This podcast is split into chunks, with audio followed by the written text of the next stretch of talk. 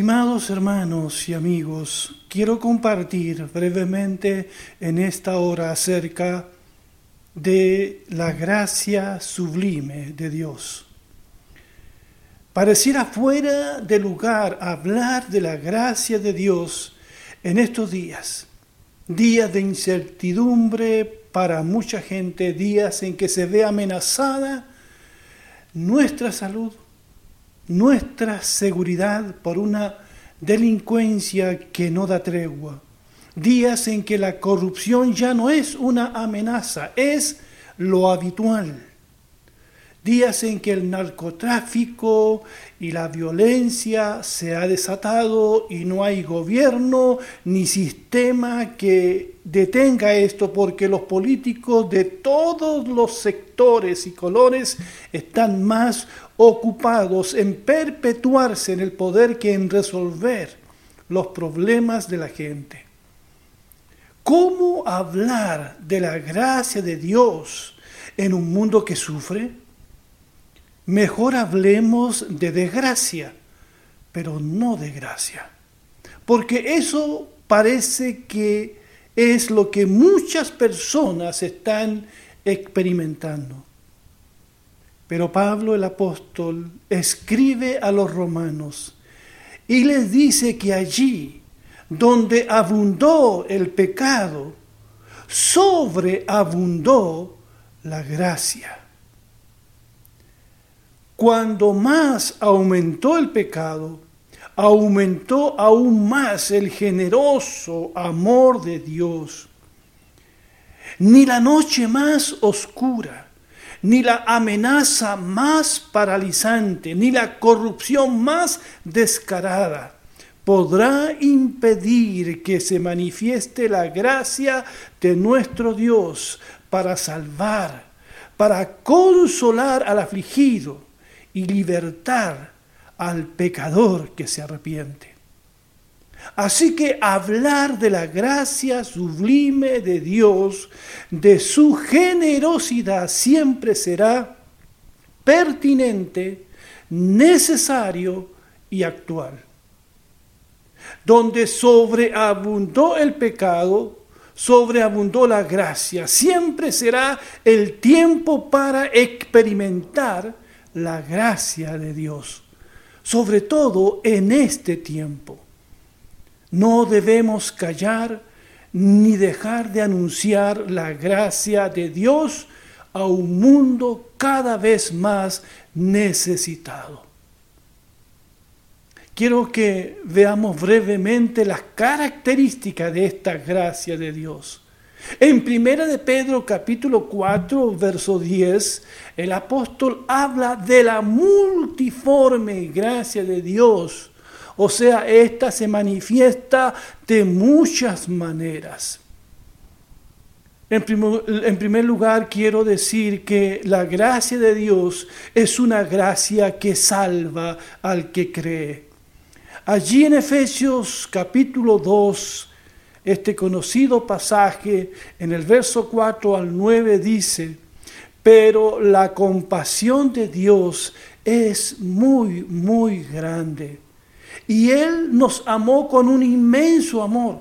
Estábamos muertos espiritualmente a causa de nuestras ofensas contra Dios, pero Él nos dio vida al unirnos con Jesucristo. Fíjense, ustedes fueron salvos solo gracias a la generosidad de Dios. Él nos levantó de la muerte junto con Cristo y nos sentó junto a Él en el cielo. Dios hizo esto para mostrar en el futuro su inmensa generosidad, siendo bondadoso con nosotros a través de Jesucristo. Ustedes fueron salvos gracias a la generosidad de Dios porque tuvieron fe. No se salvaron a sí mismos, dice la Biblia. Su salvación fue un regalo de Dios. La salvación no es algo que ustedes hayan conseguido, pues nadie puede decir que se salvó a sí mismo. Hasta aquí el relato bíblico. Estimados amigos y amigas, esto es lo que hace la gracia sublime de Dios. Nos salva en un acto de fe, nos salva por pura misericordia. No hay mérito alguno en nosotros. Estas palabras son una cachetada al orgullo religioso, son un llamado de atención a la soberbia del fariseo, a nuestra propia soberbia. Aquí no hay lugar para la justificación propia. No es decir, Señor, te doy algo para que me des algo a cambio el perdón de nuestros pecados, la gracia que nos redime y nos salva del pecado y de la muerte, es cien por ciento una obra, un regalo de nuestro Dios, desde la A hasta la Z. Todo es gracia y la gracia de Dios eh, debemos proclamarla y a ella debemos remitirnos una y otra vez en nuestra vida. Es solo por gracia, porque es solo por Cristo. Fue el grito de los reformadores del siglo XVI. En esta época oscura también nosotros debemos proclamar la sublime gracia de Dios, en medio de tanta indulgencia evangélica que pretende negociar las bendiciones de Dios, que pretende vender el Evangelio al mejor postor, lo que es un regalo de Dios en Cristo. Así que que no te engañen, las bendiciones de Dios no se compran, es gracia, es generosidad. Por eso, amada iglesia, sigamos anunciando con alegría la gracia de Dios que redime y perdona. En medio del pecado, la gracia de Dios en Cristo sigue salvando, sigue dando esperanza a los que están desesperados. El pecado no puede frente a la potencia de la gracia de Dios. El mismo apóstol Pablo fue un receptor de esta gracia de Dios. No desecho la gracia de Dios, dijo. El hombre que salió de Jerusalén con la orden de exterminar a los cristianos de Damasco fue un hombre altanero, legalista, formado en el judaísmo más radical, un hombre que se justificaba a sí mismo, un hombre hasta ese momento ciego a la gracia de Dios. Pero este hombre, posteriormente, no solo cae de su, de su pedestal y de su cabalgadura, es más que eso, cae de rodilla ante el Señor Jesucristo. Sus ojos se iluminan para ver en toda su plenitud a Cristo, al Hijo de Dios, al Salvador del mundo. Y tú, amigo, amiga, hermano, hermana, ¿a quién estás mirando para ser salvado, para ser perdonado? ¿Has experimentado en tu vida la gracia de Dios? ¿La has experimentado en el sufrimiento que pudieses estar padeciendo? ¿Ha sido la suficiencia de la gracia de Dios la que nos ha sostenido en todo este tiempo? Bástate mi gracia nos dice el Señor a cada uno como un día se lo dijo a Pablo. Bástate mi gracia, mi gracia es suficiente para ti. La gracia sublime de Dios está ahí actuando, siempre ha estado ahí. Es una gracia que nos salva, es una gracia que nos perdona y que nos restaura. Es gracia infinita, ilimitada, sublime. Somos llamados a anunciar la buena noticia de la gracia de Dios. Efesios también agrega que por esa gracia recibimos aceptación en Cristo, libertad y el perdón de todos nuestros pecados. En el capítulo 1, versos 6 al 7 dice, de manera que alabamos a Dios por la abundante gracia que derramó sobre nosotros, los que pertenecemos a su Hijo amado Dios es tan rico en gracia y bondad que compró nuestra libertad con la sangre de su Hijo y perdonó nuestros pecados. Y esa gracia, amados hermanos, debemos exhibirla como un trofeo que se nos ha regalado. Debemos mostrarla para la gloria de Dios en los Juegos Olímpicos, los ganadores exhiben con orgullo sus medallas y coronas.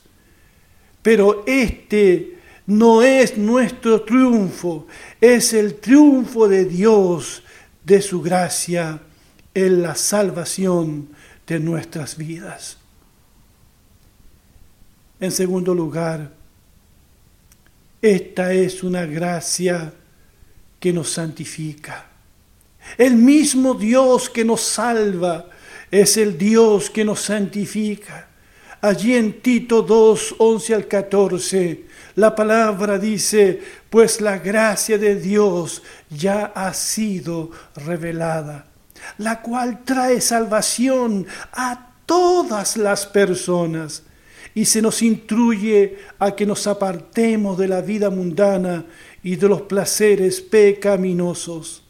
En este mundo maligno debemos vivir con sabiduría, justicia y devoción a Dios, mientras anhelamos con esperanza ese día maravilloso en que se revele la gloria de nuestro gran Dios y Salvador Jesucristo. Él dio su vida para liberarnos de toda clase de pecado, para limpiarnos y para hacernos su pueblo totalmente comprometidos a hacer buenas acciones. Entonces esta es una gracia que nos lleva al compromiso, a la santificación, a una vida que honra a nuestro Dios que nos ha salvado por pura gracia. Por eso en Romanos 6, 1 y 12 nos dice, ahora bien, ¿deberíamos seguir pecando para que Dios nos muestre más y más su gracia maravillosa? Y la respuesta es, por supuesto que no. Estimados hermanos y hermanas, la gracia sublime de Dios nos compromete en un acto de amor a Cristo. No pecamos para que abunde la gracia, sino al contrario, porque abunda la gracia, vivimos ahora una vida que agrada a Dios. Pero la gracia de Dios no es sólo una gracia que nos salva, perdona y libera, no es solo una gracia que nos santifica, también es una gracia. Y esto es lo maravilloso, es una gracia que nos capacita, que nos habilita para servir al Señor. Pablo entendía su llamado como una gracia de Dios. Allí en Efesios 3:7 dice, de este Evangelio llegué a ser servidor este fue el regalo que Dios me dio por su gracia. Y en Gálatas 1.15 Dice, sin embargo, Dios me había apartado desde el vientre de mi madre y me llamó por su gracia. Y en 1 Corintios 15, 10 afirma que por la gracia de Dios soy lo que soy, por la gracia de Dios es lo que es este hombre. El Señor Jesucristo dijo a sus amados discípulos, elegidos por gracia y misericordia, no me eligieron ustedes a mí, sino que yo los elegí a ustedes. Amada iglesia, ¿por qué estamos en el servicio de Dios? ¿Por qué? ¿Por qué estamos en el ministerio? Todo es por gracia. ¿Qué vio Dios en nosotros? Vio criaturas necesitadas de la gracia y la misericordia divina.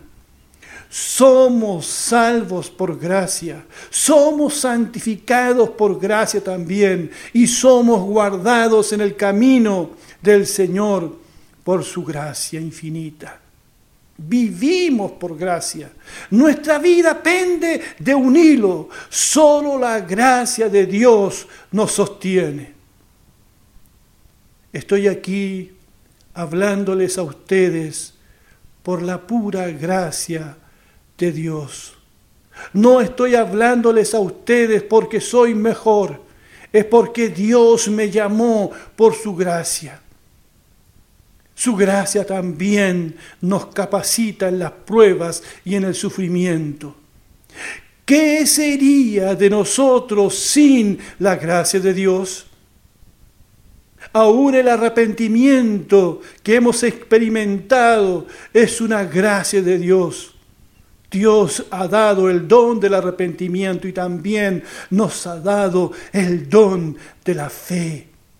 Todo es un acto de la gracia sublime de Dios.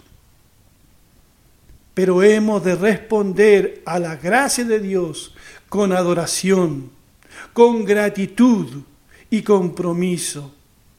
No es gracia sin compromiso, como afirma el catecismo de Heidelberg nos es necesario, dice, saber tres verdades básicas.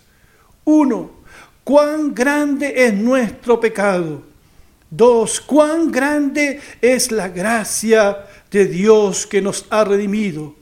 Y tres, cuán grande debe ser nuestra gratitud a Dios por su gracia en palabra de Dietrich von Hofer, la gracia se convierte entonces en, en seguir a Cristo, porque no es una gracia barata, es una gracia cara que costó la sangre de nuestro Señor Jesucristo. Es gracia basada en la cruz. Y esta gracia nos debe motivar a la gratitud, a la consagración de nuestras vidas al Señor, a luchar en contra de la injusticia, a favor de los más desprotegidos. El Señor nos recuerda en el Evangelio, ten de gracia lo que de gracia han recibido. Hemos sido bendecidos por la gracia de Dios para bendecir a otros. Si Dios es un Dios de gracia, esta debe tener consecuencias en cómo nos relacionamos los unos a los otros, en el tipo de iglesia que debemos ser. Una iglesia generosa, como lo recordábamos el otro día en la reunión de miembros. Una iglesia llena de la gracia de Dios y que irradie el amor de Cristo en todas las direcciones. Amén. Que así sea. Vamos a orar al Señor y vamos a dar gracias por su generosidad, por haber derramado en nuestros corazones su gracia infinita. y que nos ayude también a dar de gracia lo que de gracia hemos recibido. Señor, en esta hora nos inclinamos humildemente ante tu presencia para bendecirte y darte gracias por tu generosidad para cada uno de nosotros. Hemos sido perdonados por tu gracia. Que demos también ese regalo a quienes nos ofenden. Gracias Señor porque nos has bendecido con toda bendición en Cristo. Que seamos una iglesia que lleve tu gracia al mundo. Te lo pido y te lo ruego en el nombre de Jesús. Y te pido también que en tu gracia sostengas la vida de aquellos que están sufriendo. Amén y amén.